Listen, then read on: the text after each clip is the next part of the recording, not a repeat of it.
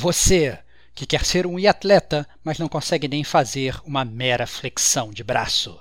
Você que já está pensando em inscrever seu rebento na categoria de base do LoL.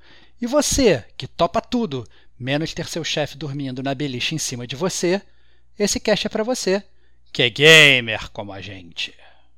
Outstanding.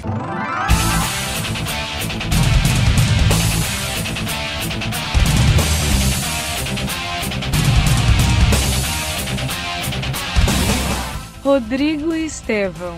Eu, sinceramente, eu acho um absurdo. Eu acho que todas as pessoas deveriam fazer terapia. Eu acho que é importante pra caraca. Diego Ferreira. Eu, pelo menos na pandemia, eu tô sentindo esse problema aqui, né? De estar tá trabalhando no local onde é o meu lazer. Participação especial Henrique e Gianni.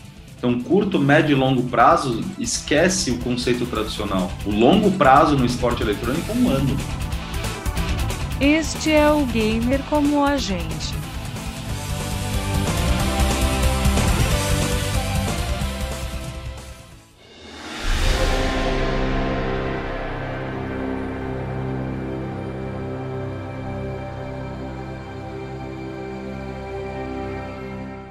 Olá, amigos e amigas gamers, sejam bem-vindos a mais um podcast do Gamer Como a Gente. Eu sou o Diego Ferreira, estou na companhia de Rodrigo Estevão. Salve, salve, amigos do Gamer Como a Gente. Finalmente chegou, cara, o podcast de esportes, cara. Há quanto tempo a gente tá devendo essa parada? Muito, muito cobrados pela, pela audiência, mas finalmente vai nascer, cara. Legal demais. Ah, é, muitos cobrados a gente não fazia porque né, não somos atletas. Né? Não somos, atletas, cara. Eu sou, eu sou, sou atleta só de apoiar controle de videogame na barriga, cara. Esse negócio de, de ser atleta, eu tenho até curiosidade, mas vou saná-las hoje, vai ser sensacional. E para isso trouxemos aqui uma pessoa engajada né, dentro do meio esportivo eletrônico, que é o nosso amigo Henrique Campegiani. Seja bem-vindo. Fala pessoal, fala Diego, fala Estevão. É, cara, prazerzaço, sou Henrique Carpigiani, psicólogo do esporte, eu trabalho como psicólogo lá no Flamengo e Esportes e sou apresentador do canal Workstars no quadro Games e Negócios. Então, desde 2016 aí atuando numa no fenômeno esportivo que é o esporte eletrônico e que está destruindo o mundo inteiro. E acho que o mundo inteiro começa a entender que jogo eletrônico e videogame não é coisa de criança. Ih, caraca, hein? Excelente. não, mas, mas, aí tá, a gente estava até falando rapidamente em off aqui antes, né? É, que eu tenho uma, uma, curiosidade grande porque eu acho muito difícil. Sei lá, pode ser até um, um preconceito meu ou algo que eu não, não, não, realmente não sei porque eu não tô no meio do, do esportes. Mas quando eu olho para esportes, eu tenho muita dificuldade de ver alguém que vá se engajar com esportes e não seja gamer. Ou então, às vezes, a pessoa ela entra como não gamer, mas ela se torna um gamer. Né? Eu queria saber do, do Henrique aí se ele é gamer como a gente, entendeu? O que, que ele joga nas horas vagas, é, qual é, qual é o, o o, aquele, se ele usa o game para desopilar ou só para trabalhar. Essa é a verdade. Ah, acho que é meio impossível não utilizar um game para desopilar, né? Eu sempre fui, sempre gostei muito. Infelizmente, na minha infância barra adolescência, não fui muito incentivado à, prática de, de, jogos eletrônicos. É, foi muito difícil ter videogame, inclusive. Mas eu sempre gostei e hoje em dia eu continuo gostando. Então, continuo jogando o playzinho é, gosto de jogar o, o COD, gosto de jogar o FIFA, gosto de jogar RPG no, no, no, game, gosto de tudo, assim, de bastante coisa.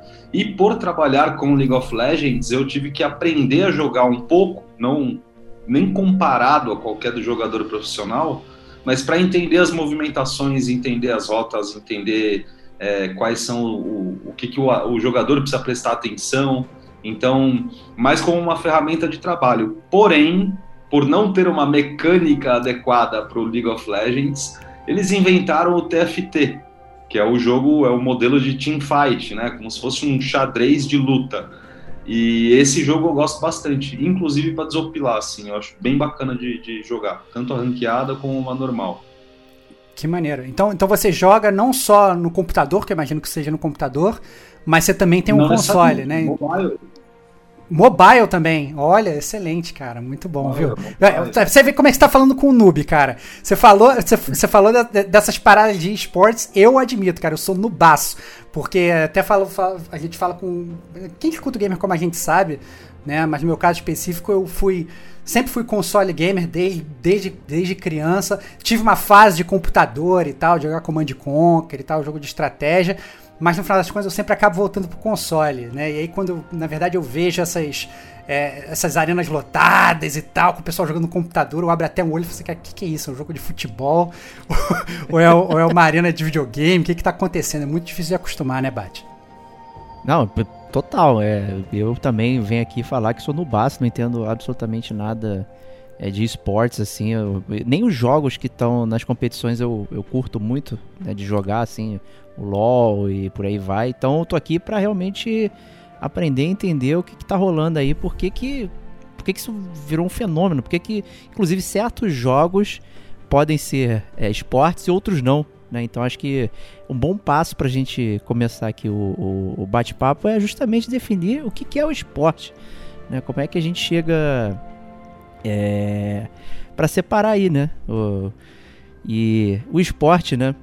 É, Até brincando, né? Porque o, o gamer sempre foi visto como né, aquela pessoa reclusa que está sentada o dia inteiro atrás de uma mesa, né? Então essa pessoa ela não sai do lugar, ela não pode ser um atleta, um esportista né? E a, a definição clássica de esporte ela meio que exclui, né, a pessoa que está sentada ali, né? Porque traz coisas de, ah, para você ser um esporte, ela tem que ter regras definidas, tem que ter é, gasto calórico, exercício físico, né? Então, Não. como é que como é que funciona essa definição É, aí pra gente Essa é a definição do noob. E é aí que o Henrique vai ensinar. E fala assim, cara, desculpa, vocês nem sabem o que é esporte. Não, é é importante, é porque esse conceito já caiu um pouco, né? A gente tem que diferenciar Sim. primeiro o que é atividade física de esporte. Sim, Atividade perfeito. é qualquer atividade que envolva um gasto calórico e uma movimentação. Agora, o Beleza. esporte, não, ele volta para a parte de regras, de norma de conduta, de, de performance e por aí vai.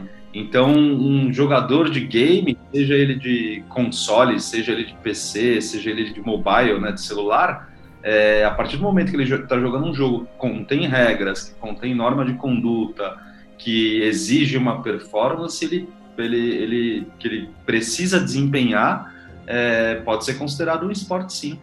É, só não vai ter atividade envolvida.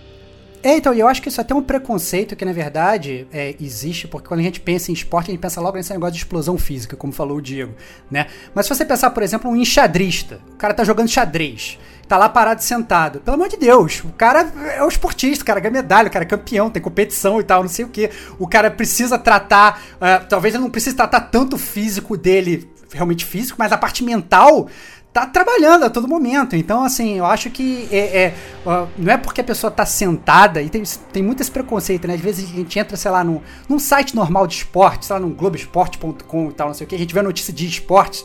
Aí você vai nos comentários, tem uma galera falando, isso não é esporte, sai daqui, não sei o que, as pessoas comentando. E, e, cara, desculpa, né? Eu acho que realmente, assim, primeiro tem que realmente entender é, o que, que é esporte de verdade e para depois você começar a criticar e começar a vomitar essas, essas coisas que a internet gosta de vomitar, né? É um pouco complicado isso, né?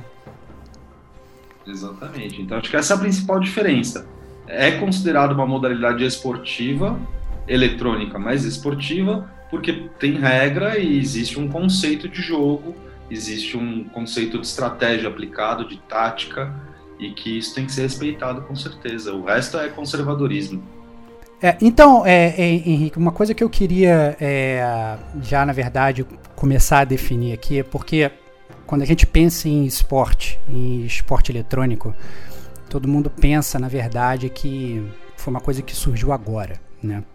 Mas a verdade é que o esporte eletrônico ele existe já há muito tempo, né? Então, assim, lá nos anos 70 já tinha tido Olimpíada de. É, é, que não era, obviamente, o esporte como a gente conhece hoje, mas teve as Olimpíadas intergalácticas de, organi organizado pela Universidade de Stanford, né? Já teve campeonato lá atrás do Atari com Space Invaders, é, já teve nos anos 90 teve é, vários campeonatos organizados pela Nintendo. Um dos campeonatos mais famosos do mundo, que é a EVO, que é né, um campeonato de luta, só de jogos de luta, ele também começou no, no meio dos anos 90, né? Mas a partir aí, sei lá, de, de, não sei, 2009, 2010, ou quando, na verdade, a gente passou a ter uma internet melhor, streaming melhor e tal, essas coisas todas, mudou alguma coisa, né? Assim, realmente virou uma coisa que antes parecia que era muito pouco profissional e passou a ser realmente um, um, uma coisa mais profissional mesmo, né? De você ter uma preparação, de você ter time, de você ter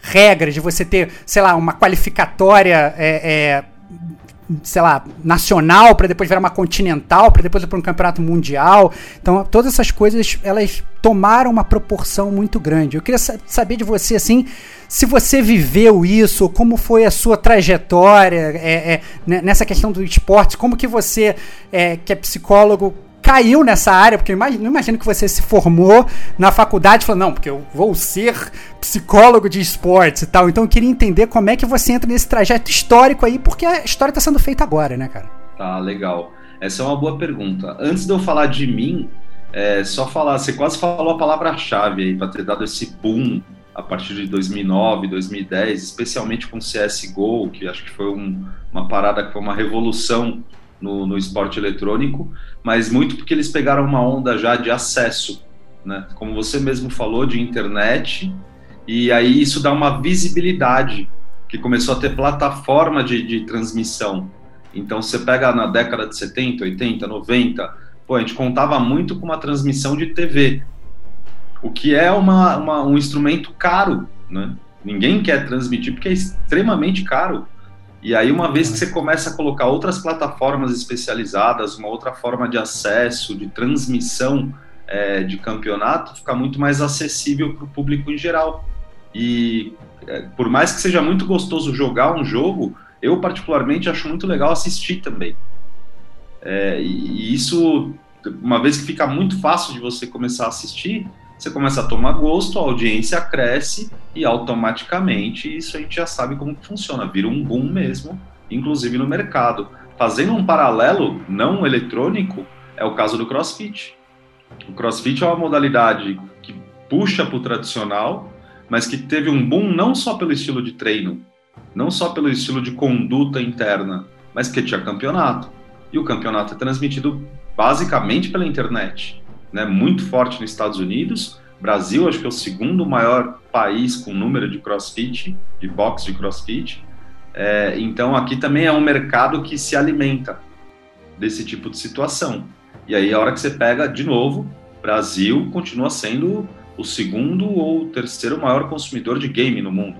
Então, um mercado gigantesco, um puta mercado para se investir. Isso que você falou do Brasil, é especificamente relevante até essa questão de ver jogo, né? Que você falou que você gosta muito. Eu acho que no Brasil acaba sendo, às vezes, até mais é, é, é, passível de acontecer, porque os preços dos jogos aqui no Brasil são muito caros, às vezes, para você comprar dependendo do jogo. Então, às vezes, você vê muito gamer que ele não tem o dinheiro para comprar o jogo, mas ele tem o dinheiro para ter internet dele, entrar no YouTube e ver o jogo, né? Então, assim, então às vezes ele não. É, não tô nem falando de esporte de competição, né? É aquela questão de assim, às vezes você não pode jogar, você não tem dinheiro para comprar um console de última geração, mas você quer saber aquele jogo, você quer entender o que, que é, você quer discutir com os seus amigos mesmo sem ter jogado, né? E aí você vai para um YouTube da vida que seja, que nem é em tempo real, mas você consegue ver as pessoas jogando, né? Então isso, só isso já movimenta. Você vê pessoas que vivem disso. Não, eu vou entrar, vou soltar um gameplay no meu canal do YouTube, eu tô vivendo disso, né? Então, é, essa questão de, de, de, você fazer um streaming, de você mostrar o que, que você tá jogando, por si só, é, já, já leva pra frente. Mas fala de você aí, cara, desculpa te interromper. Não, imagina, imagina, super importante esse seu comentário, né? Inclusive de pegar e ver que também é uma profissão você streamar, né?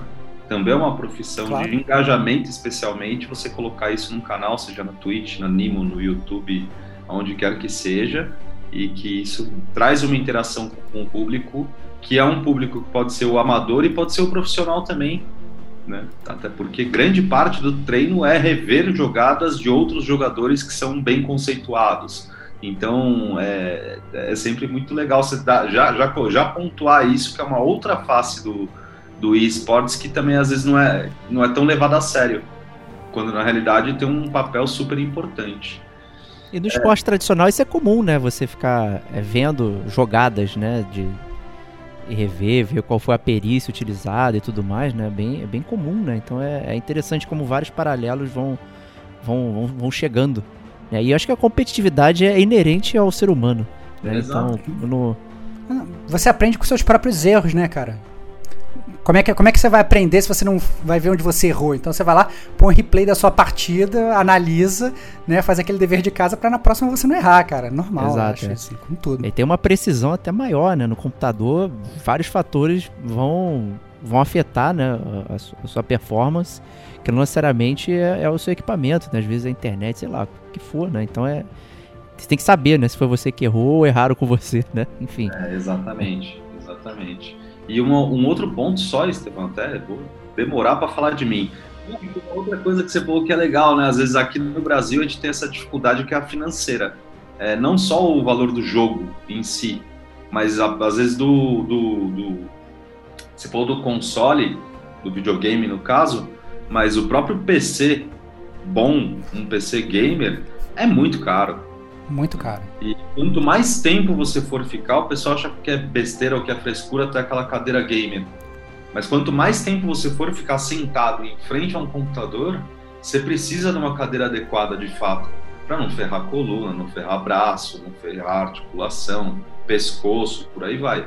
Então tem toda uma é, tecnologia ou biomecânica envolvida e que para gente passar a ter esse hábito de treinar, de levar isso mais a sério, requer um investimento. E não é todo mundo que tem.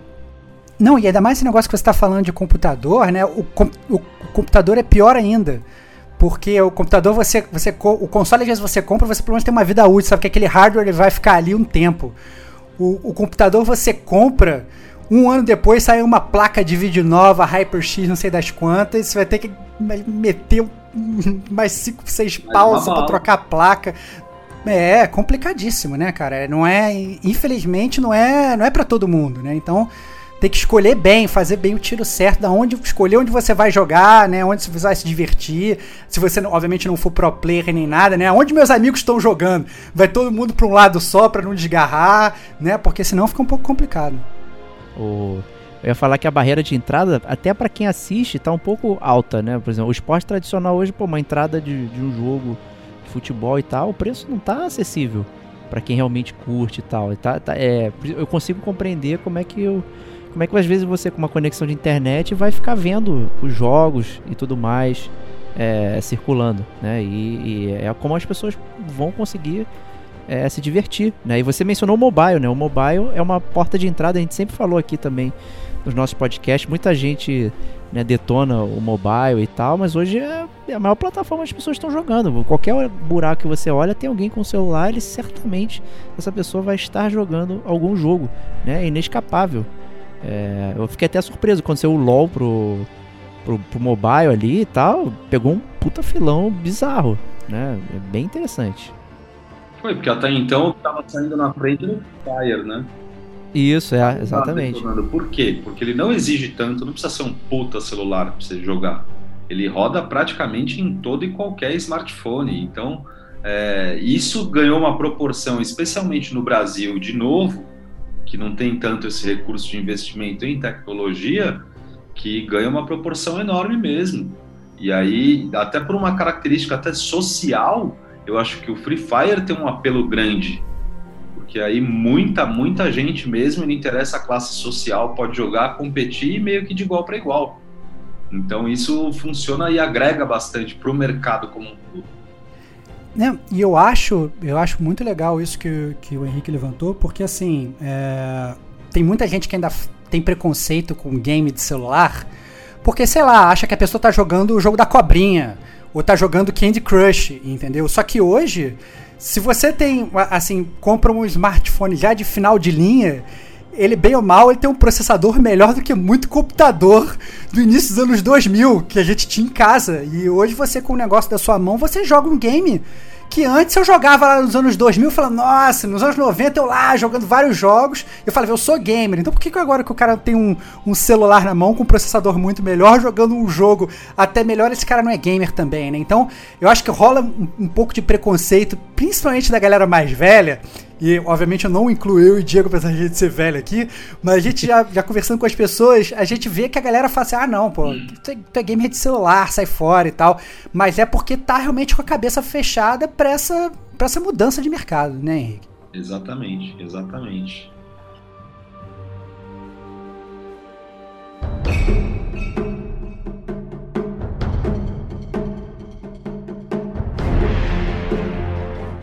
E agora falando de mim, que eu não falei. Por favor.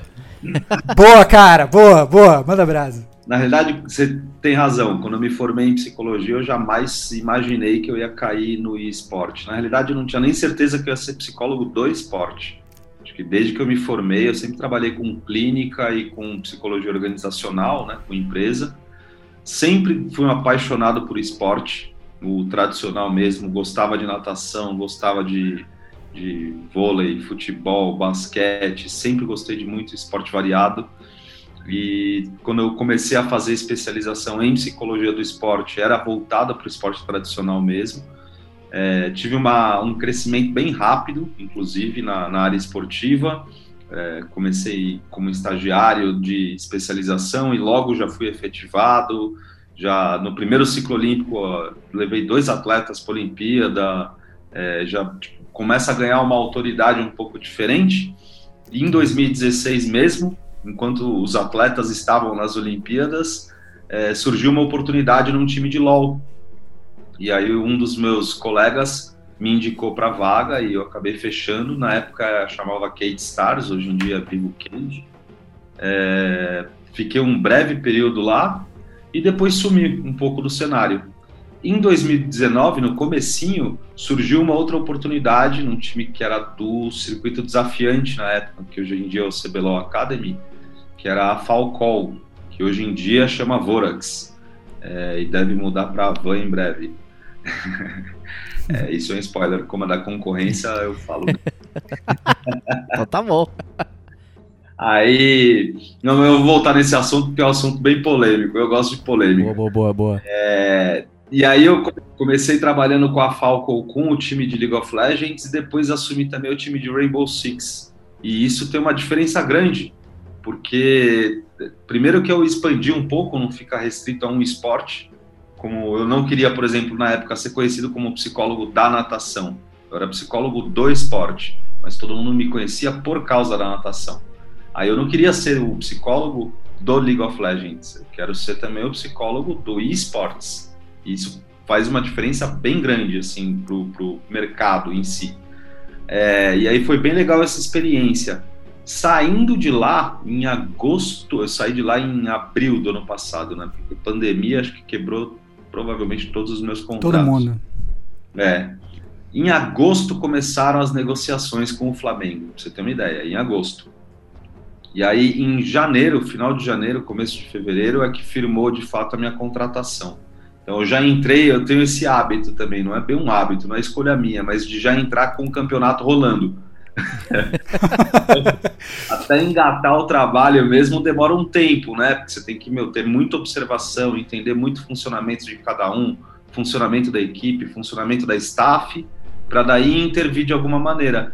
E aí acho que o fato de entrar com o campeonato em andamento é sempre um fator que dificulta isso, porque o bagulho já está rolando você já tem que correr, às vezes, atrás do prejuízo, mas você não tem essa, esse vínculo, essa intimidade, tanto com o jogador como com comissão técnica. Então, acaba sendo pisando em ovos.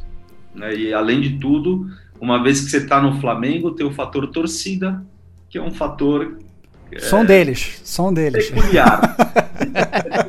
dessa maneira. É, é, eu, eu tenho até uma dúvida para te perguntar, é, é, Henrique. Na verdade, é muito legal você ter transitado por, por outros esportes também, como a natação, né? É, que, que, que logo quando a gente viu que você caiu de paraquedas pra gente, pra gente ter esse bate-papo aqui, eu já comecei a ter aquela dúvida principal de qual é a diferença de um, de um psicólogo, digamos, de um, de um esporte normal, né, um esporte, sei lá, de alta performance, para um, um, psicólogo do esportes, né? Porque eu tava até pensando aqui agora, enquanto você falava, né? Eu nunca tinha parado para pensar, mas, sei lá, você pensa no ciclo olímpico, né? A, gente, a Olimpíada tá batendo a porta. Você tá vendo que, sei lá, os atletas estão treinando há anos, ainda mais na época de pandemia, os caras estão literalmente, às vezes, ia, ia ser a Olimpíada, a Olimpíada foi adiada, e os caras estão literalmente há anos. Aí você vai faz esse paralelo com o esportes, que você, por exemplo, caiu de paraquedas no meio do campeonato e o tiro é muito curto, né, cara? Se você para pra analisar um campeonato de, de, de esportes, é, é o quê? Dois meses, três meses, sei lá, quatro meses, eu não sei. Mas eu sei que é mais curto. Não sei porque eu não sou expert. Mas até essa própria preparação e pegando o time, assim, já no, né, no meio, né, do, do campeonato, como é que é, assim, essas diferenças do, do, do, do psicólogo do esporte normal pro psicólogo do esportes, cara? Vou ser bem sincero, essa daí é uma puta de uma pergunta. Ela é muito boa, muito boa mesmo. Pouquíssimas pessoas me fizeram essa pergunta. Eu gosto muito de falar a respeito dessa diferença, que em termos de habilidade psicológica não tem nenhuma diferença. Em, em ambas, vamos colocar, né, modalidade eletrônica e tradicional. Ambas usam atenção, ambas usam concentração, ambas usam autocontrole, ambas usam tomada de decisão. Se é coletivo, usam comunicação, confiança e todos esses processos que, psicologicamente falando, são iguais para qualquer modalidade.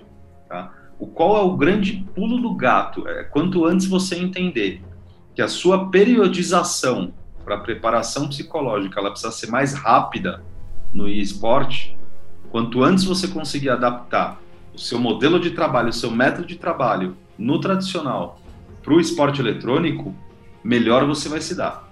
Porque de fato é é, mesmo a pré-temporada de esporte eletrônico ela é de uma duas semanas. Esporte tradicional é um mês. É. O campeonato ele é longo. Se vamos pegar o caso do futebol, é o ano inteiro. Vôlei, o ano inteiro. Basquete, o ano inteiro. Natação, atletismo, não é o ano inteiro. Você tem uma, um período ali de dois, três meses de preparação, um campeonato. Mais dois, três meses, outro campeonato. Só que o campeonato mais curto ainda. Sempre uma semana, duas no máximo, né, no caso desse, dessas duas modalidades.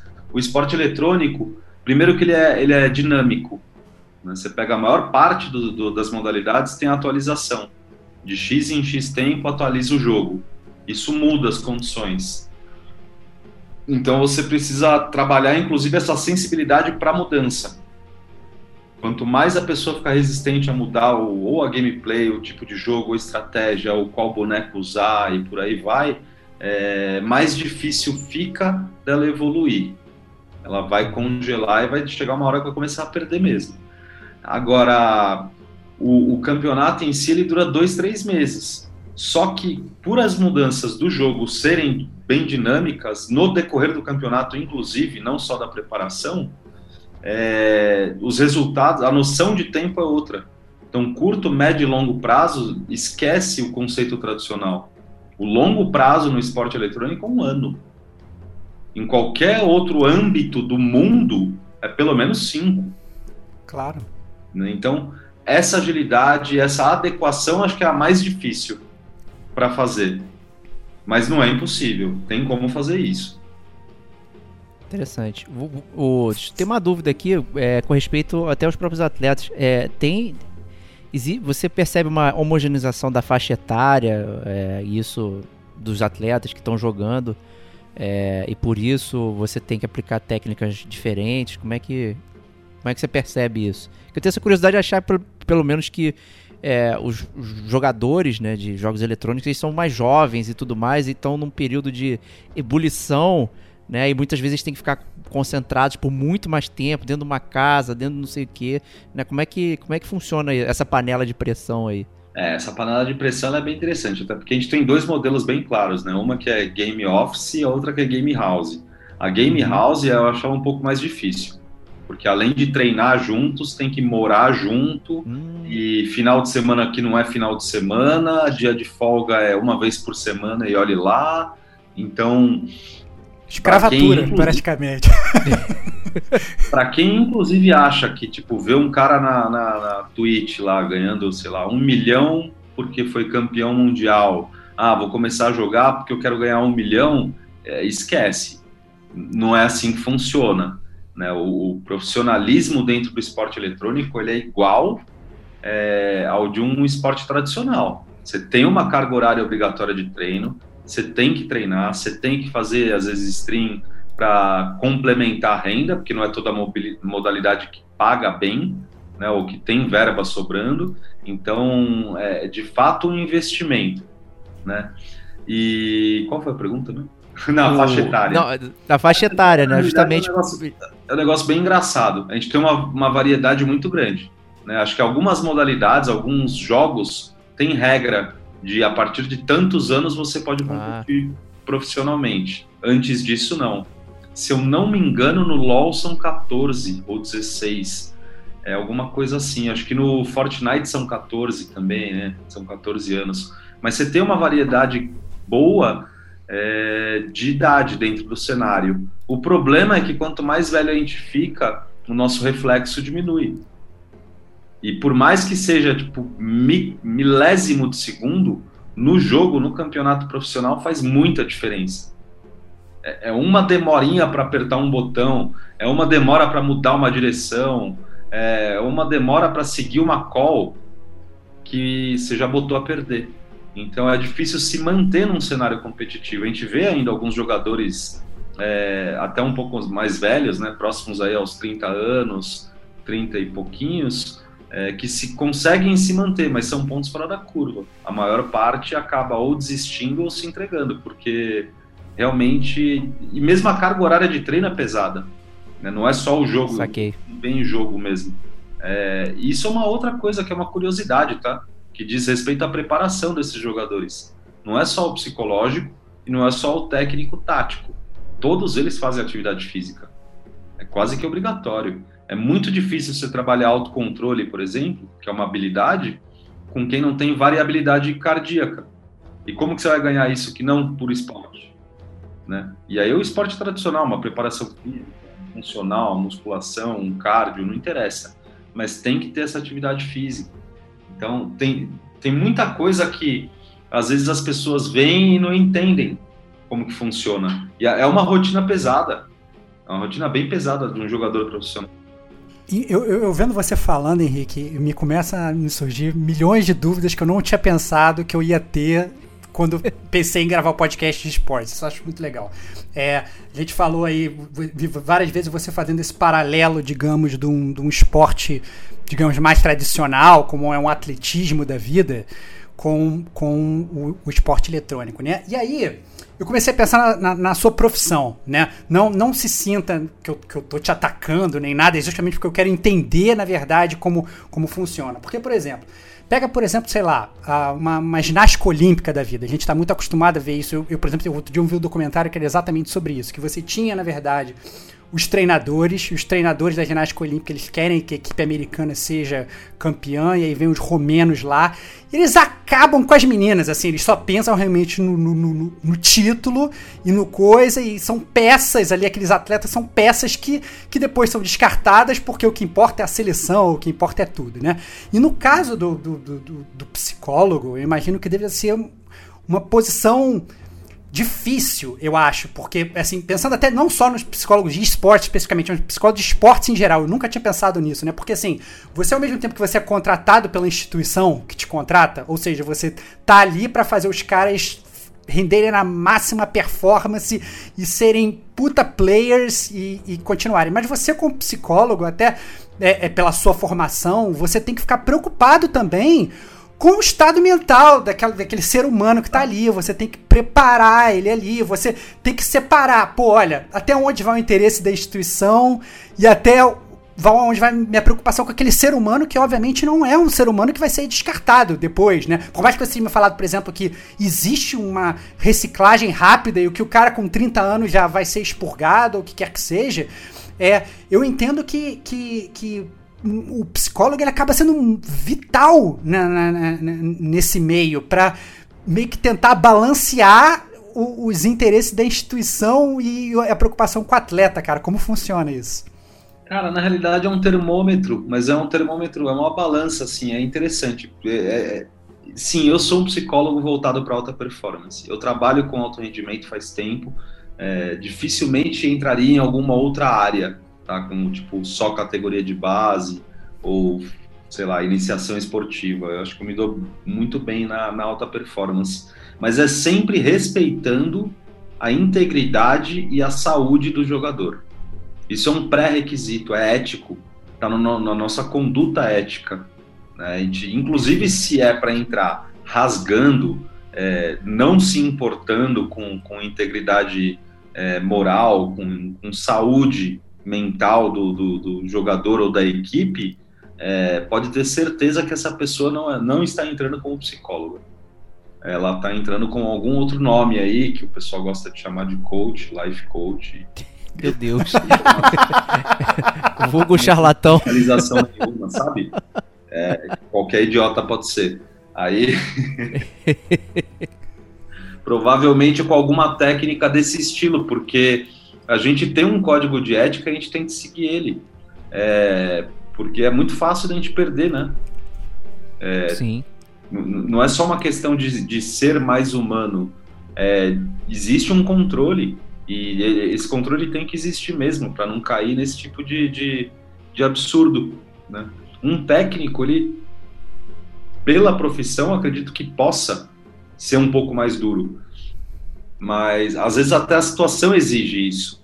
Né? Senão deixa muito numa zona de conforto. Talvez para a gente aqui do Brasil é, seja algo muito estranho também. Mas será que lá fora, culturalmente, os atletas sofrem tanto com alguém berrando no ouvido? Eu acho pouco provável, senão isso não, não, não ia se perpetuar. Para a gente pode ser algo estranho, mas não necessariamente lá fora seja também. Agora, como psicólogo, a gente tem que prezar sim pela saúde mental, pela integridade e, e pela performance. É sempre uma junção disso. Eu não vejo isso como algo separado. Eu vejo isso muito junto. Eu não vejo isso como eu tipo podando um pouco os interesses da instituição, porque se eu deixo é, observo algo que seja mais disfuncional acontecer, mais agressivo, e não intervenho, eu sei que isso pode sobrecarregar um atleta a ponto dele ter burnout, e aí é que ele não vai render porra nenhuma. E aí todo o interesse da instituição foi pro saco. Acaba que toda, toda essa busca, na verdade, acaba a, com, com o próprio objetivo da, da, da instituição, da empresa ali, né? Você, você tirou tudo daquele, daquele atleta e ele já virou uma casca vazia. E aí, no final, quem vai perder o campeonato é você também, né? Exatamente, exatamente. Então, é, é, eu nem vejo isso como se, jogar contra a instituição, eu vejo até como uma prevenção. Né? Inclusive de perceber, e às vezes eu uso uma ferramenta que é o biofeedback é, eu consigo medir a taxa de gerenciamento de estresse do atleta e o estresse acumulado, por exemplo. Se eu vejo que está beirando um overtraining ou um burnout, eu já sinalizo que é para reduzir um pouco a carga, mantém estímulo, mas reduz o volume de trabalho. Para quê? Para que ele consiga continuar relaxando quando ele precisa. Porque uma vez que você acumula muito estresse, o grande problema é que você não, o seu sistema parasimpático colocar um termo técnico, que é o responsável pelo relaxamento, ele esgota. Então você não consegue relaxar. E aí você não consegue recuperar energia. Esse é o grande risco. Então esse monitoramento acaba sendo bem legal. E eu acho que é minha obrigação chegar para um técnico ou para um manager e falar assim, ó, vamos pegar leve aí essa semana, porque a gente precisa estar com esses caras inteiros no final da semana. Você diria que isso é mais. É, aparece mais no, naquele termo até que você mencionou, no game house, nas pessoas que ficam realmente internadas dentro do, é, da casa, treinando e tudo mais, porque o lazer fica dentro do, do local onde ele está trabalhando também, né? E eu, eu, pelo menos na pandemia, eu tô sentindo esse problema aqui, né? Exato. A gente tá trabalhando no local onde é o meu lazer também e tenho dificuldade de, de recarregar energia, né? Imagino que para esses atletas também sejam essa pandemia, acho que ela botou todo mundo à, à, à prova, né? A Sim. existência mental de todo mundo está exposta e, de fato, as coisas se confundem, né? E, e se misturam, não é nem se confundem, se misturam. É, eu acho que isso foi muito ruim, muito ruim mesmo. É, respondendo a sua pergunta em relação a Game House, o maior problema que eu vejo é de conflito entre integrantes da mesma equipe justamente porque eles moram juntos e sabe aquele momento que, meu, tudo bem, vai, você tá na sua casa, você tá trabalhando na sua casa, mas você quer, tipo, meu, tocar um. Pode falar palavrão? Eu tô falando Pode, claro. Pode, pô, pô, claro, pô. Você quer tocar um foda-se pro trampo e descansar ou ir fazer qualquer outra coisa. tá? Você está de saco cheio, você não quer falar a respeito, você não quer olhar para o seu trabalho. Por mais que você esteja trabalhando em casa, você consegue desliga o seu PC, vai assistir uma TV ou vai para a cama, deita, dorme, sei lá, qualquer coisa. Tá? Só que quando você mora e trabalha com as pessoas do seu time, você não consegue esse espaço. Saquei. Que aí você quer ir, você vai pro seu quarto e você tá dividindo o quarto com o filho da puta que te tirou do sério no eu imagino, eu imagino, eu imagino você morando. É, pra galera que não conseguiu visualizar, você imagina você morando com seu chefe chato do trabalho. Né? Que nunca teve um chefe chato. Aí você pegou, demorou. Trabalhou ali, esquentou a cabeça com ele. Aí você vai parar para comer, você vai ter que sentar na mesma mesa que ele. Aí você vai deitar para dormir, ele tá deitado do seu lado, na caminha, dormindo do seu lado. E, e você quer cortar, às vezes, porque. E você não consegue, vai ser horrível. aquela cutucada antes de dormir, tipo, ó, não esquece que amanhã tá maluco. você fazer... Ah, você tá de sacanagem comigo, irmão. Pô, tá mal. É embaçado demais tá isso. Ou para quem não trabalha, imagina, imagina você morar junto com aquele seu colega de escola ou faculdade que é o puxa-saco do professor. Puta, é foda. Eu fico imaginando então qual é o benefício de, de, de botar essa galera toda. Como é, por que, que então isso é uma coisa boa, apesar dos pesares? Porque nem todo mundo é da mesma cidade, né? Hum, e aí okay. fica mais barato para a instituição. Mas não fala mais barato porque não é barato, tá? mas em conta para a instituição bancar uma casa só, por maior que ela seja ou menor que ela seja, é mais em conta para conseguir reunir esses jogadores que são encontrados, né, tudo no mesmo lugar. Claro, se o jogador tem condição de bancar o próprio apartamento, a própria casa, ou às vezes tem algum parente que mora nessa cidade que vai ser a GH, ele tem total liberdade, tá? De morar Ele sozinho. foge. Eu imagino, ele ia fugir no primeiro minuto. Não, né? Ele, ele tem total liberdade de morar sozinho, ou com um parente, ou com qualquer outra pessoa, desde que esteja lá para treinar. Né? Acho que isso é sempre combinável. Eu acho muito mais prudente ter a, o game office né? Mas não é toda instituição que vai ter essa condição financeira de bancar é, um salário que vale a pena, sei lá, alguém sair do sul do país, do nordeste, para vir para São Paulo e se virar.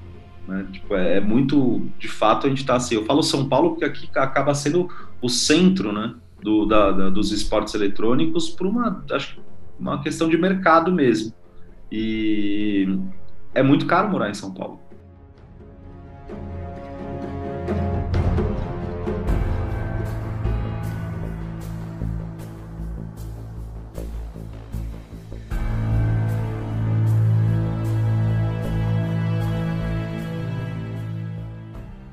Eu queria saber mais, voltando para as suas experiências pessoais, Henrique, nessa questão de você trabalhar com, com games, e trabalhar no, no mundo gamer, assim. É, como é que você se sente? Assim, porque a gente percebe que muitas, muita gente da, da nossa faixa etária, ou muita, muitos nossos muita galera que escuta a gente da nossa audiência, às vezes a gente pensa assim, poxa, como ia ser bom viver de games, né? Então, por exemplo, meu caso é o caso do Diego.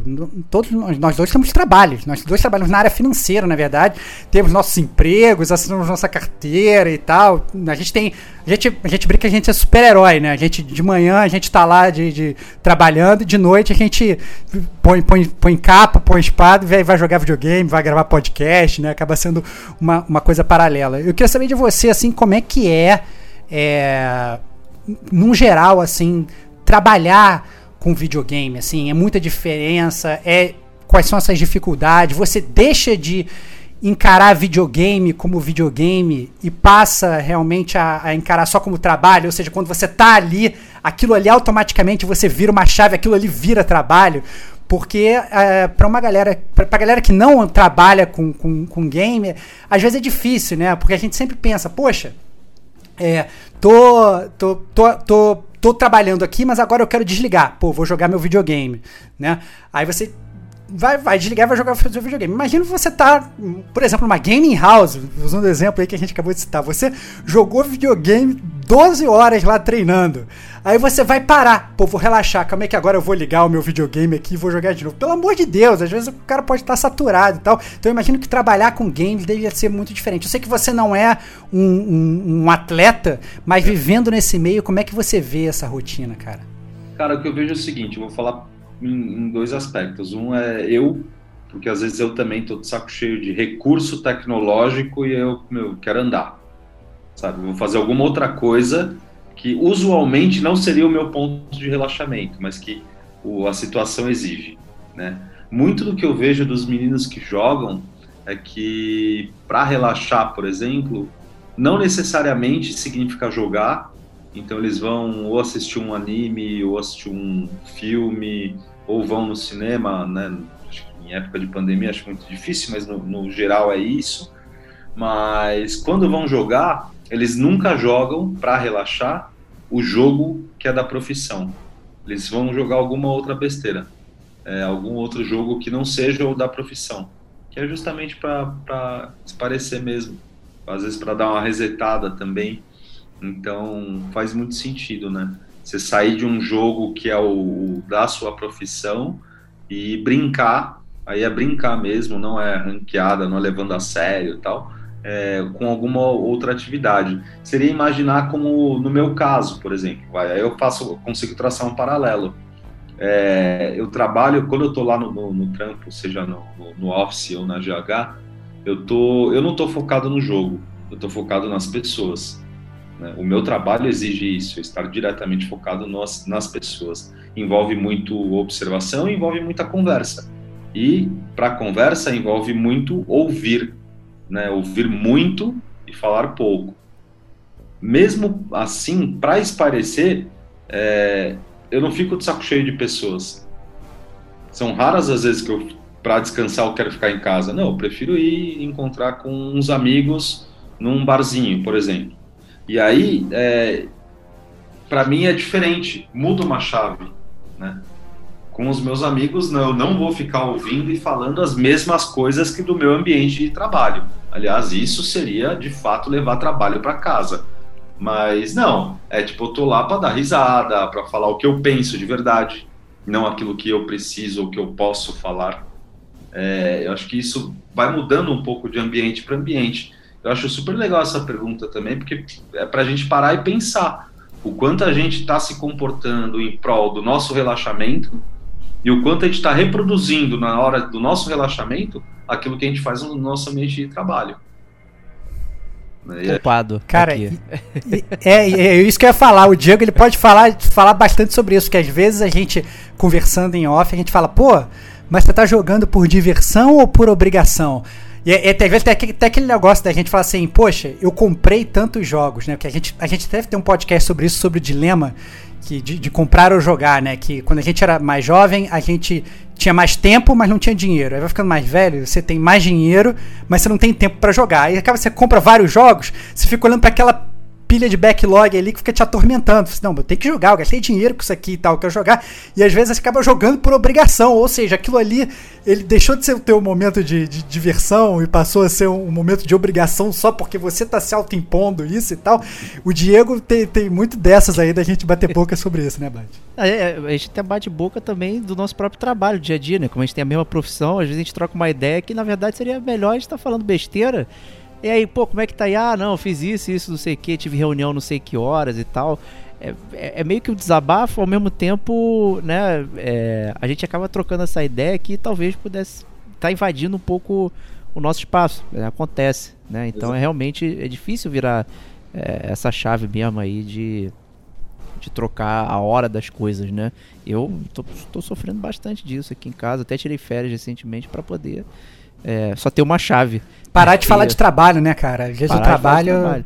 Na realidade, isso é uma coisa que, me, que, que, eu falei, mas é tipo, por exemplo, é, tô trabalhando com esporte. Pô, tem uma galera curiosa em relação a isso. Sim. Tem uma galera de amigo curioso.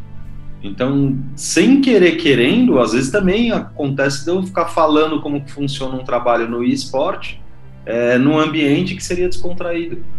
né, que era para eu descansar. Eu acho que facilita também um pouco, aí eu acho que talvez Henrique possa dizer melhor e tal, se você realmente gosta do que você faz, né? Porque imagina, por exemplo, que você tivesse caído nessa, nessa cadeira de paraquedas, na verdade você estivesse fazendo porque você é bem remunerado, mas na verdade você odeia né? Agora imagina, você depois sair disso e ter que falar com seus amigos, não, como é ser um psicólogo de esporte? Não, eu acho insuportável, aqueles caras, não sei o que, não sei o que, imagina, ia ser pior ainda, pelo menos o que dá para entender é que você, assim, é apaixonado e gosta do que você faz, eu acho que deve pelo menos dar uma amenizada, né, cara? Faz, não, faz uma diferença boa, assim, eu, eu costumo dizer assim, eu gosto muito do meu trabalho, mas eu acho que aquela frase famosa, né, de autoajuda motivacional, de ame o que você faz e não terá que trabalhar um só dia da sua vida, é a maior furada do universo. É horrível. Eu amo, eu amo o meu trabalho, mas trabalho é trabalho. Né? É se, se, eu for comparar o, o, quanto eu amo trabalhar com o quanto eu amo não fazer porra nenhuma, é, eu amo muito mais não fazer porra nenhuma. Claro. Excelente. Perfeita, perfeita colocação. O, é, eu fiquei curioso com a sua dinâmica do dia a dia de trabalho. Você falou ali que como você vai lidar com as pessoas e tudo mais. É, como é que você fica com o radar ligado, andando? Ou você chama pessoas específicas? Ou você fica sentado numa mesa isolado, né? Eu chame o próximo, por gentileza. Né? Como é que funciona é, essa dinâmica? Antes do Henrique responder, desculpa, é porque a minha imagem também fiquei imaginando. Eu tava, tava vendo um tempo atrás a série Billions, não sei se vocês já viram. Sim, sim, né? sim. Que, tem, que tem, na verdade, a galera do mercado financeiro e tem uma personagem lá que ela é, ela é psicóloga do, do, do, dos caras do mundo trader. Ela tem sala foda, aí os caras vão lá justamente pra desopilar, fala, fala, fala, fala, fala. E ela vira e ainda fala pros caras: não, agora você vai lá e vai vender tantas ações e tal, não sei o que.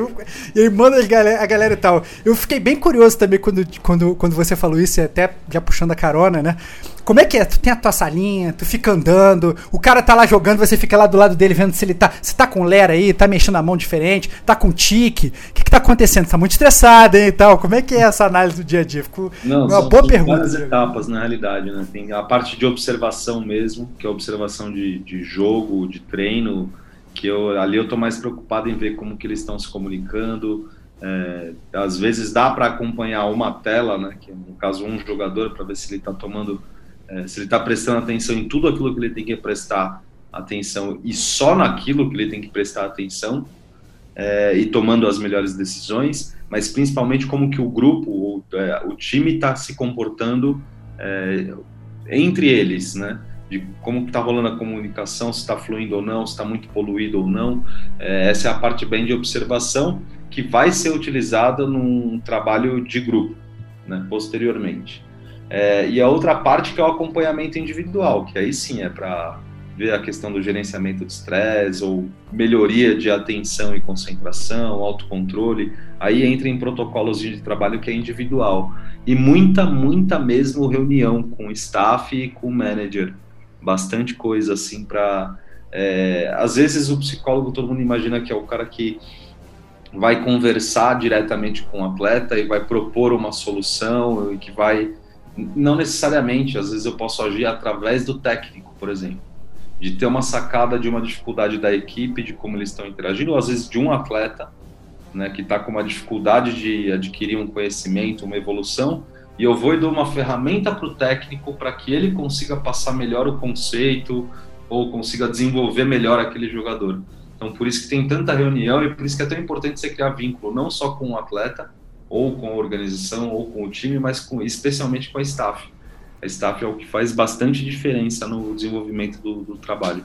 Eu imagino que deva ter uma retroalimentação no sentido de, legal, você leva a informação para o técnico, mas às vezes o técnico pode levar para você e falar assim, poxa, olha, tô sentindo que o atleta fulano de tal talvez não esteja rendendo bem. Será que a cabeça dele tá boa ou é só a parte tática e tal? E aí é, acaba rolando essa sinergia, né?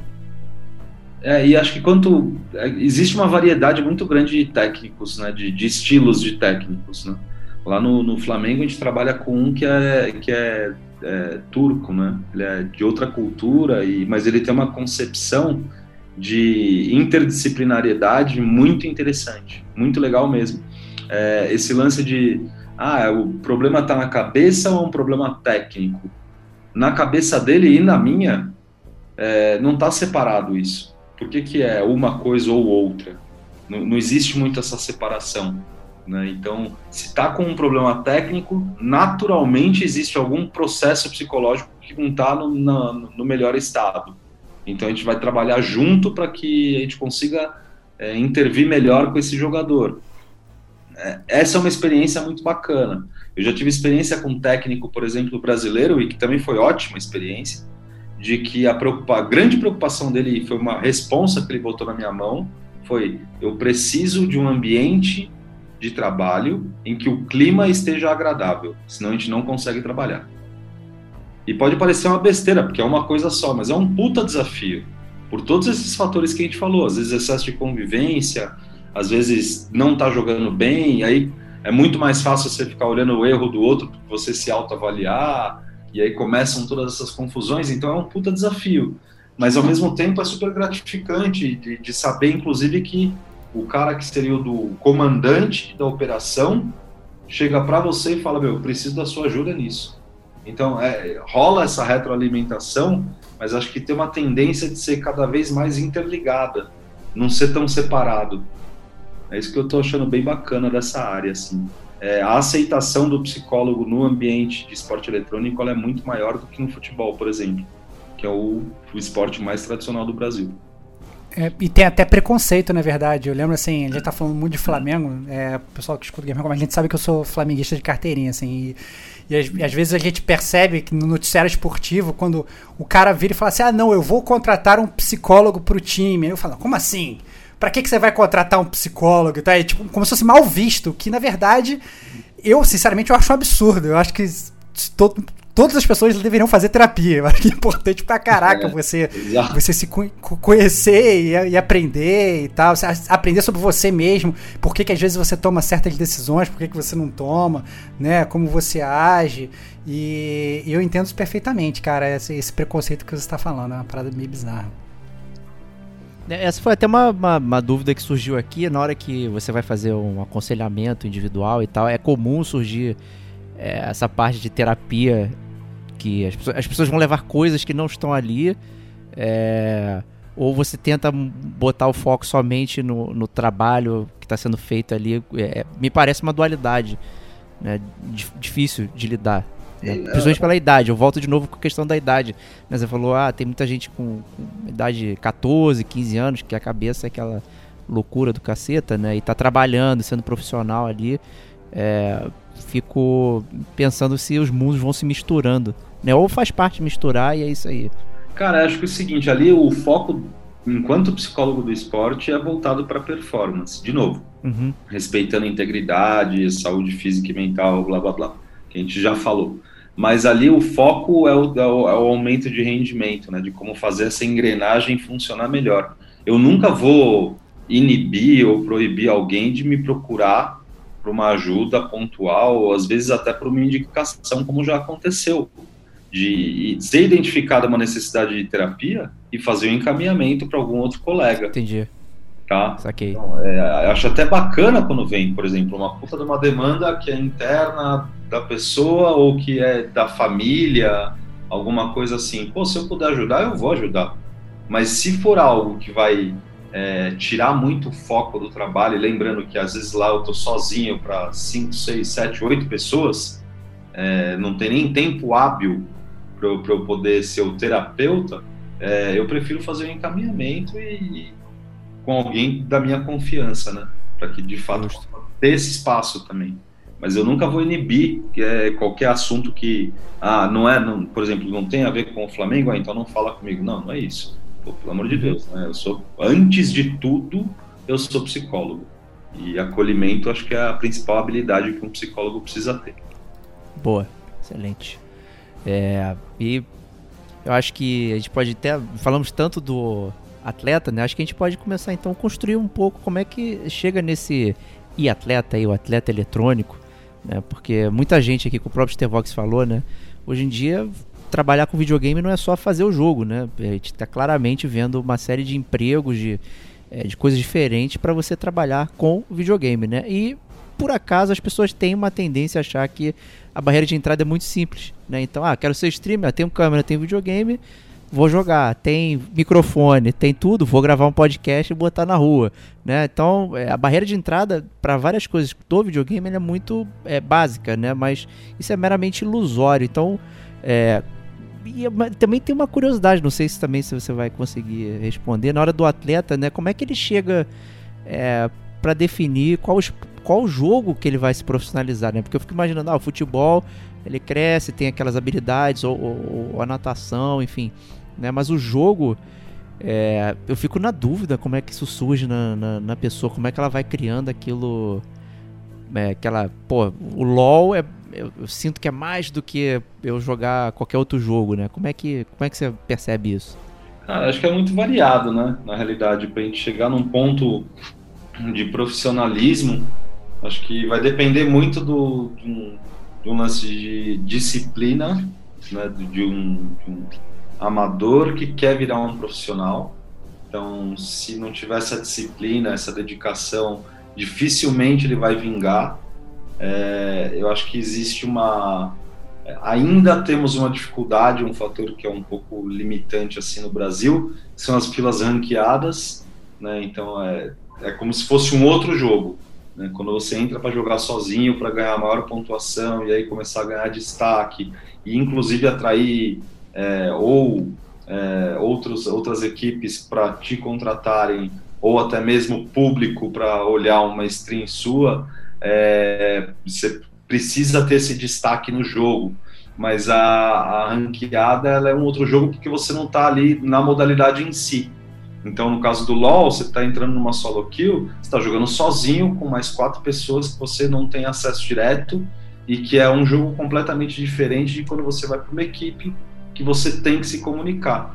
Você pega um, um, sei lá, os cinco melhores jogadores da ranqueada, bota junto, sem treinar, sem nada, só para fazer o que eles já estavam fazendo, né? Cada um na sua posição e bota contra um time profissional, por pior que seja, você vai ver que o impacto e o tipo de jogo é completamente diferente. Né? Então acho que tem essa diferença, mas que é importante sim para você ser notado, você precisa ter uma pontuação e isso exige bastante disciplina, dedicação, muita tolerância à frustração é, e ainda assim não é uma garantia.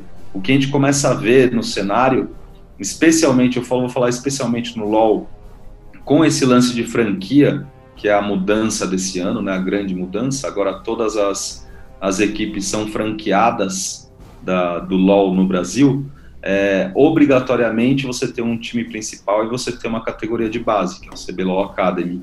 Né? Então, essa categoria de base, a ideia dela, né, a ideologia é de que você forme novos profissionais da mesma forma que o Flamengo Futebol tem a categoria de base, que o São Paulo tem categoria de base e por aí vai. É, e isso em diversos esportes, inclusive os, especialmente os tradicionais, né? Então acho que isso exige bastante é, dedicação e, claro, um investimento, que foi aquilo que você começou falando. Não é pura e simplesmente, ah, gostei desse jogo, vou jogar e vou virar profissional. Pô, você precisa investir de fato, no, às vezes, no equipamento, é, às vezes num local, porque nem sempre você vai conseguir fazer isso na sua casa. Antes, na nossa época, acho que tinha lan house bastante, não sei como que anda tanto hoje em dia, especialmente em tempos de pandemia, esquece, né? Acho que fechou tudo. É, Mas é, exige de fato esse tipo de investimento, de dedicação e, e comprometimento com aquilo que você quer ser, né? Então, eu quero ter um podcast, não é simplesmente gravar e botar no ar, você precisa ter uma edição, é um puta trampo, né? precisa ter um equipamento legal, precisa ter um microfone, é, precisa ter uma captação boa. Eu acho que o principal é aquilo que você falou de você ter o compromisso, né? Que você falou assim, você quer ser um atleta, você tem que ter o compromisso. Você quer ser um, um, podcaster legal, você tem que ter o compromisso de gravar todo dia. Você entra lá, toda semana, o que quer que seja, você entra e grava. Eu acho que às vezes a galera corre risco de muito na emoção, assim, né? Ah, não, eu jogo bem, vou ser. Mas aí, meu amigo, quando você vai ser profissional, vem, vem várias outras coisas na mochila que a galera não tá. acaba não, não pensa muito, né, Henrique? Não, exato, e acho que tem mais um fator que eu acho muito importante que é as pessoas acharem que elas vão conseguir tudo sozinho. Não é assim que a vida funciona. Uhum. E infelizmente. Basta ter o talento e que vai dar tudo certo, né? Exato, exatamente. Não é assim, as oportunidades simplesmente não brotam na sua, na, na sua casa e dá tudo certo. Outra coisa, é, no caso do podcast, no caso de ter um canal no YouTube, no caso de ter uma, uma conta na Twitch, você pode garantir para mim, com certeza, que você vai estar sempre no estado de humor muito bom para interagir com, com o público impossível. Possível, possível. O único momento em que todo ser humano está 100%, 100% estável é quando ele está morto. Pode parar. Excelente. Verdade, verdade. verdade. 100% de estabilidade é porque o coração parou e está aquela linha reta.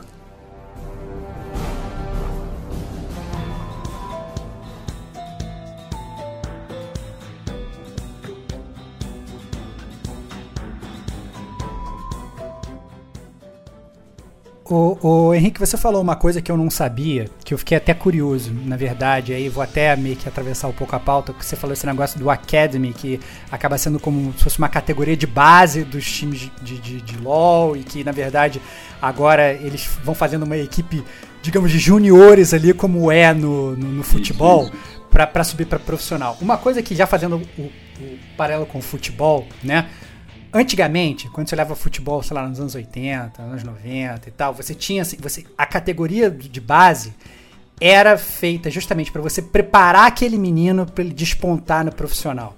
Né? É, hoje, eu, eu, eu, eu gosto muito de futebol também, eu, às vezes eu vou olhar futebol. A categoria de base, ela sim, ela prepara aquela, aquele jovem para ser lançado, mas eu vejo que às vezes tem tanta competição entre as categorias de base que é, eles acabam, sei lá, dispensando um ou outro profissional, porque às vezes até um profissional bom, mas ele não tá, ca, ca, não tá cabendo ali naquele time de base bem, porque não tá funcionando, mas poderia ser uma puta estrela profissional, mas não. O importante também agora é ganhar a categoria de base. Você não precisa mais ganhar só o, o profissional, você tem que ganhar o profissional, o sub-20, o sub-17, o sub-16, o sub-15, o que faz inclusive que aquela criança, e ainda mais no, no caso do LoL, é mais criança ainda, né? Ela esteja sendo preparada talvez de uma forma diferente. Eu não sei se isso já ocorre com o LoL ou se não ocorre, e eu queria saber a sua, sua opinião sobre o assunto, cara. Cara, essa assim, é uma pergunta, vou fazer bem um paralelo com o futebol, tá? No caso do, do LoL, a gente vê pouquíssimos ou nenhum menor de idade, então não são crianças. Entendi. Tá? O mínimo que você tem ali, no mínimo, é um adolescente, no mínimo. É, ou um jovem adulto. Então, mesmo assim, é, é, eu acho que aí já ganha uma diferença, uma disparidade muito grande, porque você pega futebol, é sub-8, sub-10, sub-12, sub não sei o quê. Então, tipo, é uhum. desde muito cedo, né, de fato. Se você numa... Aí entra na, naquele lance de respeitar os momentos, né, as etapas, né? Então, até tantos anos é só festival, não é para ter campeonato, porque rendimento não é importante trabalhar o desenvolvimento, respeitar o desenvolvimento físico de cada um. Acho que aí entra uma questão física de movimentação e de esforço é, físico mesmo, que fica meio injusta essa comparação. Né? E outra, volume. Quantos clubes possuem categoria de base? Né? São quase todos no futebol, quase todos é, quantas equipes de League of Legends a gente tem que tem uma categoria de base, que fazem parte desse cenário do CBLOL. E quantas são? São 10. Não são tantas assim. Então, naturalmente, vai ter uma competitividade entre elas. Porque não está sobrando esse celeiro. E aí ganha quem conseguir lançar primeiro um jogador que possa fazer diferença. Porque assim como no futebol, a forma de você ganhar dinheiro não está só no patrocinador. Está em você claro. firmar um contrato com um jogador, uma outra equipe se interessar e pagar a multa de rescisão. Isso já acontece no cenário. Você vendeu o atleta, né? Você tem o passe do atleta e o cara vai, ele, ele, ele compra aquele atleta de você para levar para a equipe dele e você acaba lucrando com isso também, né? Exatamente. Ele lucra, você lucra, todo mundo lucra. E é isso, você cumpriu com a sua função, que era lançar um jogador no mercado que teve um bom desempenho E ali, é por isso que acho que foge um pouco, é como se fosse uma categoria de base, mas já sendo tratada como alto rendimento, sem é, queimar a etapa, tá? porque não pega essa faixa etária tão mais nova. Se pegasse essa molecada de 10 a 14 anos, por exemplo, acho que o conceito seria outro, seria bem diferente mesmo.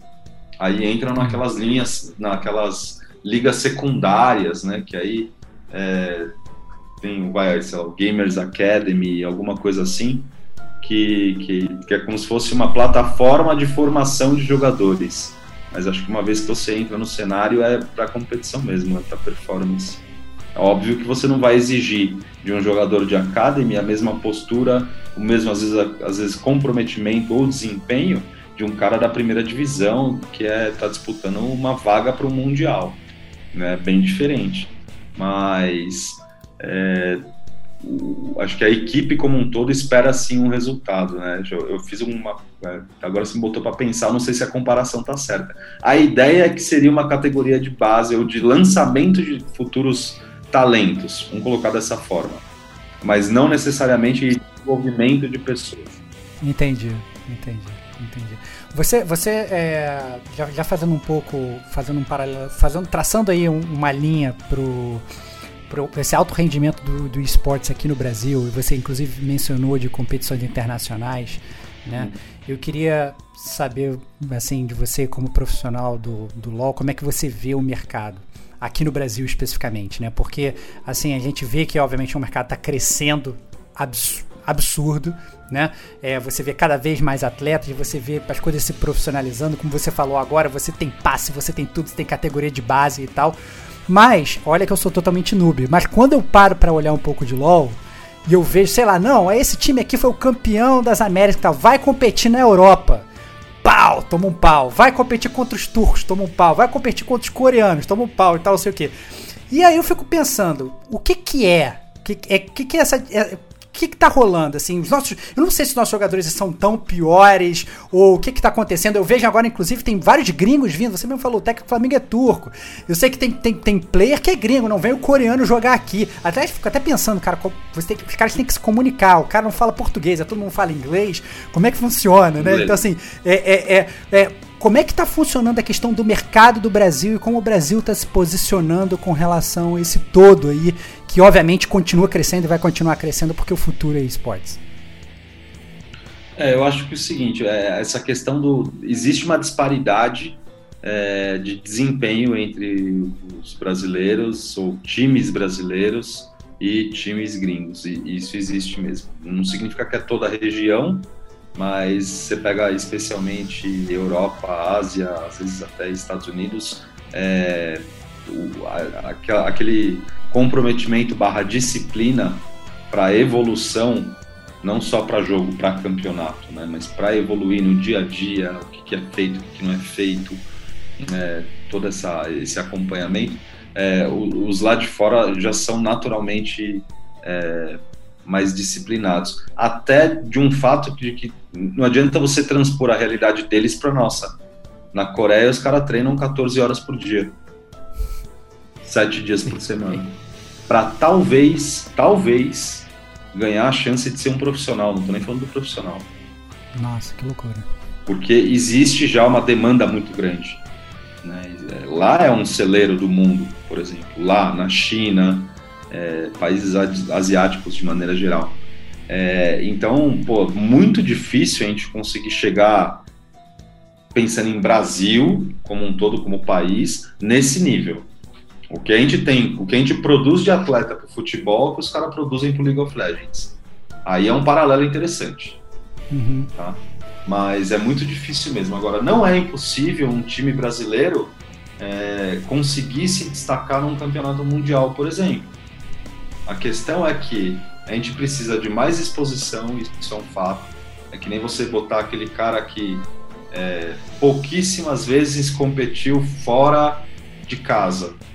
Joga ele num lugar que é maravilhoso de estar, que você está num puto hotel, que você tem uma puta de uma estrutura, que a fila ranqueada de lá para você treinar é infinitamente mais difícil do que a sua, então vai acumulando um monte de conflito interno que, porra, dá para entender um pouco da, às vezes, um pior desempenho. E talvez o fato de que a gente sempre tenha mandado times que apostam em uma lane, no caso do LoL. Tipo, ou a bot lane é forte ou o top é forte. É um carregador. Então, os outros times de fora conseguem criar uma estratégia de neutralização mais fácil. Isso acontece no LoL. Agora você pega Rainbow Six, foi bem pra caramba no Mundial. Uhum. Né? Counter-Strike, pô, quantas vezes o Fallen ganhou no Counter? O brasileiro gosta de dar tiro, né? Então tem isso também. Essa é a diferença. Free Fire. Free Fire é um puta de um fenômeno que o Brasil dispara na frente. né? Então, é, depende muito da modalidade. Eu acho que aos poucos a gente vai conseguindo mostrar para o mundo que aqui não é só um mercado, mas aqui também consegue produzir resultado. tá? É, eu acho que a gente tem melhorado e tem expandido. Quando a gente fala de esporte eletrônico em geral, a gente tem melhorado bastante, tem expandido muito isso e tem aparecido muito mais no cenário como potências é, e não apenas como mais um participante. Né? O- Você diria que o, o- talvez o baixo desempenho aí do Brasil é que, por exemplo, a gente tem, como você mencionou, o time do Flamengo que tem uma puta infraestrutura já existente por conta de outros, esportes, grana circulando e tal.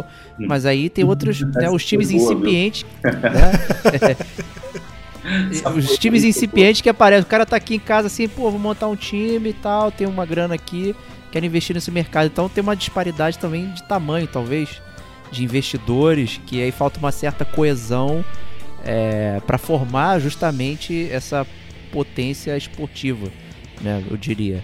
Eu, eu Não sei acho se estou que falando isso- besteira ou. Não, não, é que isso mistura num outro assunto que é como o mercado está entendendo. O mercado que eu digo seriam os potenciais patrocinadores ou investidores. Como que eles estão entendendo, né?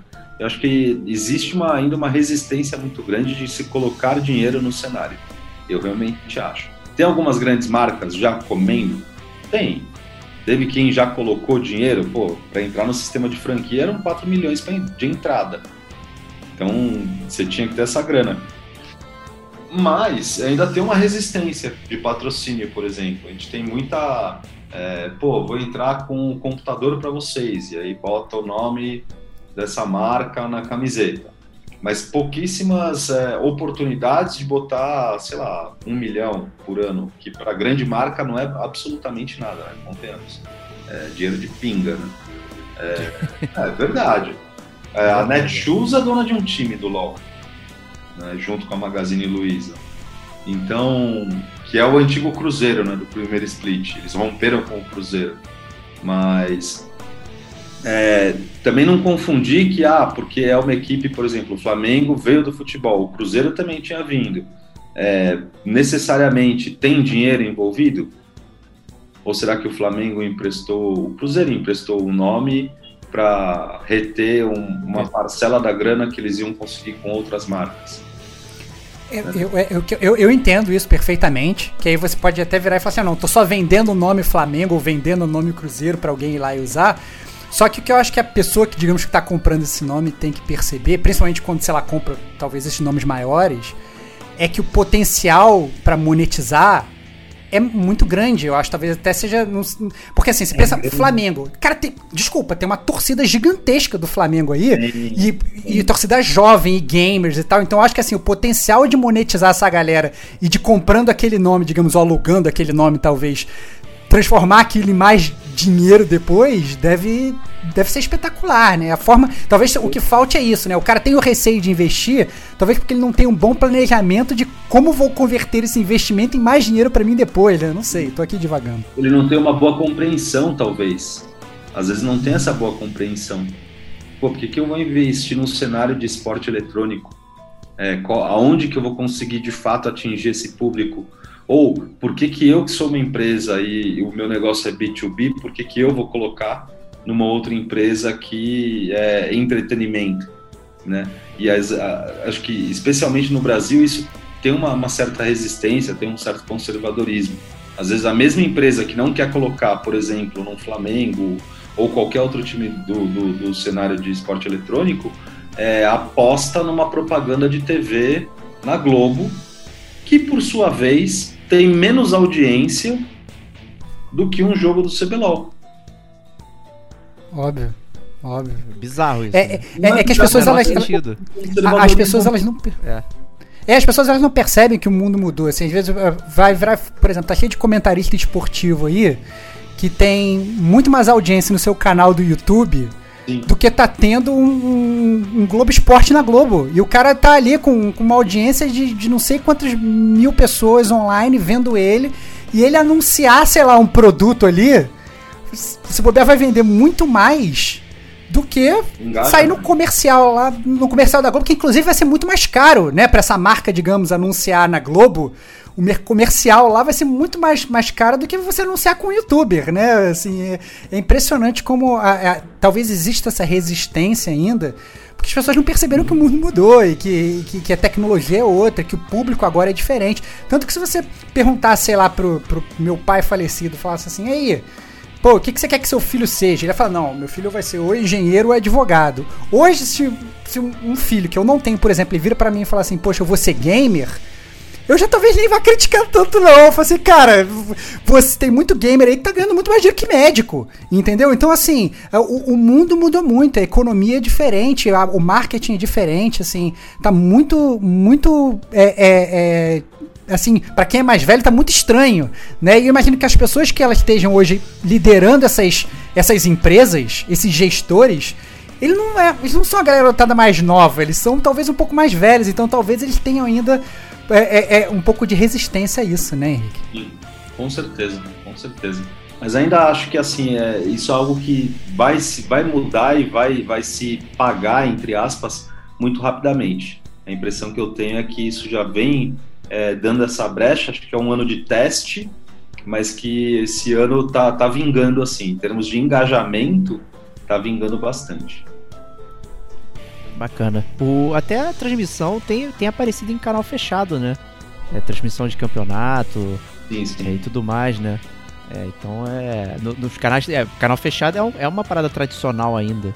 Hum. É, mas tá lá é, aparecendo pra, pra pegar todo mundo. Né? Exatamente. Então, é, bacana. Eu fico só com essa impressão de. Eh, de, de é, tô falando do alto da minha burrice aqui e tal, né? De marcas aderentes à tecnologia que patrocinam, né? Eu fico com essa impressão hoje que é isso, né? Tipo, é a marca de computador, é coisa de tecnologia. Você não vê lá, sei lá, um homo, né? É, botando uma grana ali pra para levantar, né? Ou, sei lá, número Netshoes, um. Netshoes botou é, uma grana, Magazine Luiza botou uma grana. Se a hora que você para para pensar que a patrocinadora oficial do campeonato do CBLOL é a Mastercard, já, tipo... Já é. Sente, para pra pensar. uma lâmpada, né? Mastercard vai botar dinheiro onde não dá dinheiro. É isso. É, Henrique, eu vou ter que te liberar aqui, que a, tô recebendo o comunicado aqui da Carol. ela tá chateada aqui que a gente prendeu um pouquinho mais tá? Então desculpa aí pelo. que o, o papo foi bom, né? Circulou bastante aqui. É... Então, brigadão novamente. É, deixa aí seu, seu mini jabá aí pra galera te conhecer. Mais aí. Galera, quem quiser me, me, me, procurar no Instagram, eu tô como arroba Henrique Carpigiani. É, tô com um quadro de games e negócios lá no canal Workstars é, no YouTube. É só procurar, tem o Instagram também, WorkstarsBR. É, é, só procurar a gente lá, acompanhar um pouco do trabalho, tem bastante conteúdo bom saindo. Passa um pouco, eu tento trazer um pouco nesse canal, tanto a parte de esportes, como puxar um pouco para a área de negócios também, que foi esse último tópico que a gente discutiu, que eu acho que é, é, é importante, porque por mais que a gente seja um mercado com um potencial grande aqui no Brasil, a gente ainda é muito amador. Então, quanto mais conteúdo eu puder trazer para profissionalizar um pouco mais a área, eu acho que é bem interessante. Né? Inclusive, um dos vídeos mais vistos foi um bate-papo com um advogado de esporte. Então, Pô, maneiro. Exatamente como constituir empresa, como ter acesso à lei de incentivo ao esporte, porque é permitido, mesmo modalidade eletrônica. Então, é, para quem é o curioso do, do rolê aí do eSport, vale a pena conferir esses vídeos e ficar ligado aqui no pessoal também do podcast, que pelo, pelo jeito eles gostam do assunto e vão continuar trazendo tópicos maravilhosos aí para todo mundo acompanhar. Excelente. Obrigado mesmo de coração aí por ter aparecido aí, trocado essa ideia, foi muito bom mesmo, cara. Foi Pô, sensacional. Eu que agradeço, fico à disposição aí. Se quiserem trocar mais uma ideia num futuro, podem contar comigo. Show, show. Stevox, sempre um prazer inenarrável ter você aqui comigo. Cara, sempre um prazer inenarrável. É, toda semana eu acabo me surpreendendo e falo assim: não, esse podcast será que não vai ser bom? E é sempre melhor que o da semana anterior. Me divirto muito. Esse ainda falando de esportes e, e ainda falando de Flamengo, nossa senhora, cara, fica até emocionado. É, e, e, foi muito divertido também. Nunca, sinceramente, eu nunca achei que eu fosse. É, quando a gente começou o Gamer como a gente, eu nunca achei que eu fosse que eu fosse ficar falando de Flamengo no, no, no podcast. Mas olha só como o mundo mudou, cara. Essa é a prova de que as coisas estão mudando. O mundo dá voltas. O mundo dá voltas, cara. O mundo dá voltas. Estão muito legal aí. Mais uma vez, obrigado, Henrique. Aí sempre um prazer, Diego. Tamo junto. Então é isso aí, galera. Semana que vem tem mais Gamer como a gente. Um grande abraço e até lá. Tchau, tchau.